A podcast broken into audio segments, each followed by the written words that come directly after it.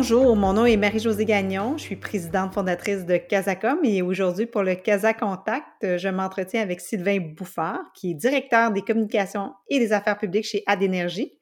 C'est une entreprise fondée il y a seulement 12 ans, puis qui est un pionnier en solutions de recharge de véhicules électriques. Sylvain, bienvenue. Merci beaucoup. Ad a le vent dans les voiles, puis peut-être mieux euh, l'électricité dans le moteur. Puis c'est vraiment non seulement un succès québécois, mais c'est aussi un succès canadien puis américain. Puis je, euh, me dis, oh mon Dieu, il faut que je dise ça à nos auditeurs, peut-être qu'ils le savent, mais Ad Énergie est sur le point d'installer des, ou a même déjà commencé à installer ces belles bornes de recharge sur la 5e avenue à New York. Moi, je me dis, si je suis à ta place, je suis frustrée, parce qu'avec la pandémie, je ne peux pas aller là-bas, je ne peux pas faire un gros show. Comment tu passes par-dessus cette, euh, cette embûche? Euh, oui, c'est effectivement une situation qui est un peu frustrante parce qu'on aimerait récolter le fruit en visibilité, euh, puis aussi avoir le plaisir de le voir live sur le terrain. Ça, je pense que ça, c'est clairement une des choses qu'on qui, qui manque euh, dans le portrait présentement. Euh, en même temps, euh, c'est euh, euh, si on, on, est privé de l'opportunité de participer bon, à une inauguration en bonne et due forme, euh, l'expérience à New York, il y a plusieurs autres façons de s'en servir pour, pour parler de la compagnie. je pense qu'on a eu la chance aussi d'avoir de faire une première percée aux États-Unis il y a maintenant un an et demi avec les bornes à Los Angeles. Et puis les bornes à Los Angeles n'ont pas fait l'objet d'un d'un gros show. Euh, on n'a pas eu une inauguration en bonne et due forme, mais par contre, on a eu l'occasion euh, de, de, pouvoir bâtir, euh, faire une vidéo, présenter un case study, puis de se servir, puis même d'organiser différents événements où on a pu parler de notre expérience. on est dans un univers, l'électrification des transports, puis particulièrement l'installation de bornes sur rue. c'est un, un univers qui, qui suscite beaucoup de questions, beaucoup de curiosité. Les gens veulent savoir, bon, ben, comment on fait ça? C'est comment, euh, comment l'installation de bornes va changer les comportements des gens? Est-ce que ça va inciter les gens à conduire un véhicule électrique, à abandonner la voiture à essence? Et, et donc, euh, on, le fait de pouvoir partager l'expérience, d'expliquer pourquoi les bornes ont été installées là, qu'est-ce qui en font l'attrait, pourquoi elles sont designées comme ça, qui les utilise? Ça, c'est autant de façons où on peut à la fois démontrer notre expertise, parler de la valeur ajoutée de nos produits, euh, et en même temps éduquer les gens et euh, à la fois chez nos clients, dans le public en général, il y a un intérêt pour ça. Donc, tu as, un peu changé ta façon de, faire de la communication avec Adénergie. Tu es plus dans la pédagogie, l'explication? Est-ce que c'est ça que tu dirais? Euh, euh, assurément, ça, c'est un des, un des volets. Là, on répond souvent à des questions sur euh, comment ça fonctionne un véhicule électrique, comment fonctionne la recharge, c'est quoi la, différence entre la recharge de niveau 2, de niveau 3, donc la recharge qu'on dit ben, régulière versus la recharge rapide? c'est un univers technique qui est vraiment nouveau. Euh, la mobilité électrique en soi, c'est aussi c'est vraiment un, changement de paradigme. Euh, on a passé euh, le dernier siècle à mettre de l'essence dans les voitures. que le ravitaillement, ça a été, ça, s'est fait pratiquement de la même façon depuis 100 ans. Puis là, il faut désapprendre un peu. Puis euh, la recharge électrique, euh, ben, elle a une des caractéristiques, c'est qu'elle se fait de différentes façons. Euh, c'est pas juste, il y, a, différentes façons de se recharger. On peut se recharger à la maison, au travail, euh, en transit, quand on fait des longues distances, quand on est stationné longtemps. Cette diversité-là, faut toute la découvrir. C'est quoi l'idée reçue? Ça serait quoi l'idée reçue numéro un que tu aimerais défaire? En, en recharge pour véhicules électriques, slow is beautiful. Euh, parce que c'est le, transfert d'énergie qu'on peut faire à plus faible vitesse en prenant son temps. En fait, quand on est stationné, c'est une occasion de ravitailler son véhicule quand on a un véhicule électrique. Alors que, euh, évidemment, euh, quand on a un véhicule à essence, il faut se rendre à un endroit. et il faut que ça aille vite. C'est pas agréable mettre de l'essence. Hein? On, veut que ça soit terminé le plus rapidement possible. En, mobilité électrique, c'est l'inverse. Et puis pourquoi slow is beautiful? Euh, c'est parce que c'est ce qui euh, minimise l'impact sur le réseau électrique.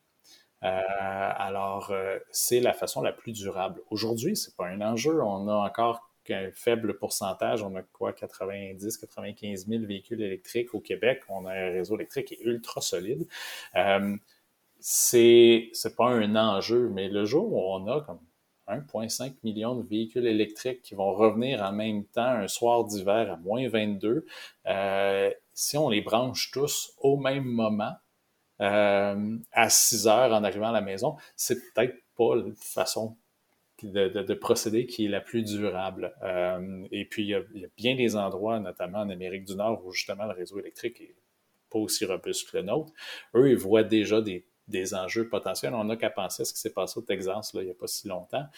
Euh, alors, euh, faut la recharge électrique, idéalement, plus on peut la faire tranquillement, mieux c'est.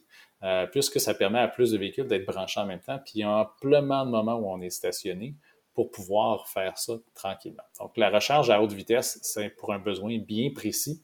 Euh, c'est quand on fait des longues distances. Mais euh, des fois, on, a, on rêve de vouloir faire avec l'électrique ce qu'on a fait avec l'essence, puis alors, sinon, c'est pas comme ça que ça marche. Là, je pense que ton changement de paradigme vient de prendre tout un sens dans ma tête. Je viens de le comprendre. C'est tout un changement. Il y a un autre changement aussi. Toi, tu as joint à d'énergie environ 18 mois, mais avant ça, tu as travaillé à la Caisse de dépôt chez Sun Life, puis tu as travaillé aussi longtemps à la Chambre de commerce de Montréal. Tu sais, Adénergie, c'est une entreprise vraiment entrepreneuriale fondée par Louis Tremblay, qui sort de l'école, puis qui est un, fondamentalement, à la fin de la journée, un pur entrepreneur.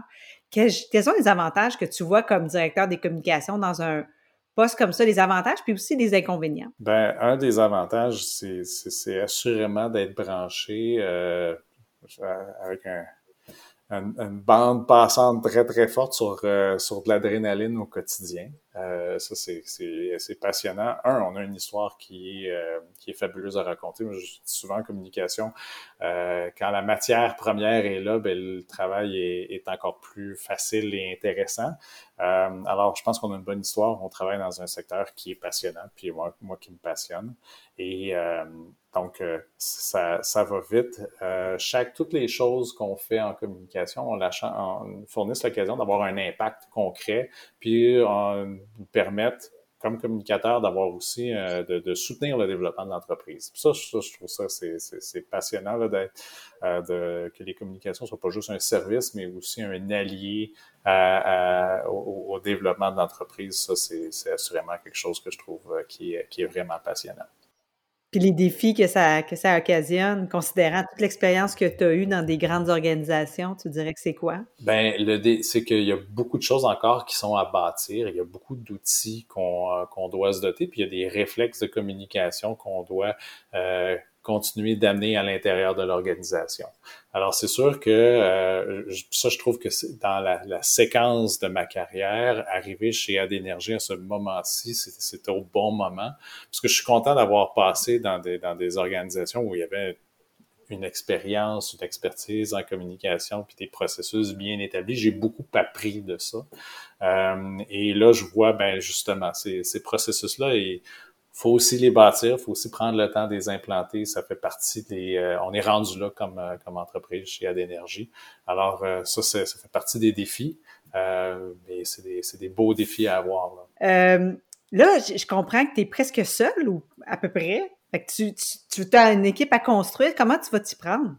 Euh, c'est oui, ça c'est une belle question, c'est un, un, un, beau défi. Euh, j'ai fait une première embauche euh, il y a de ça un mois maintenant, euh, donc j'ai un conseiller responsable des médias, euh, des relations médias pour le, le Canada et les États-Unis qui s'est joint à, à, moi finalement, pas encore à, l'équipe et à moi. il y a d'autres postes qui s'en viennent.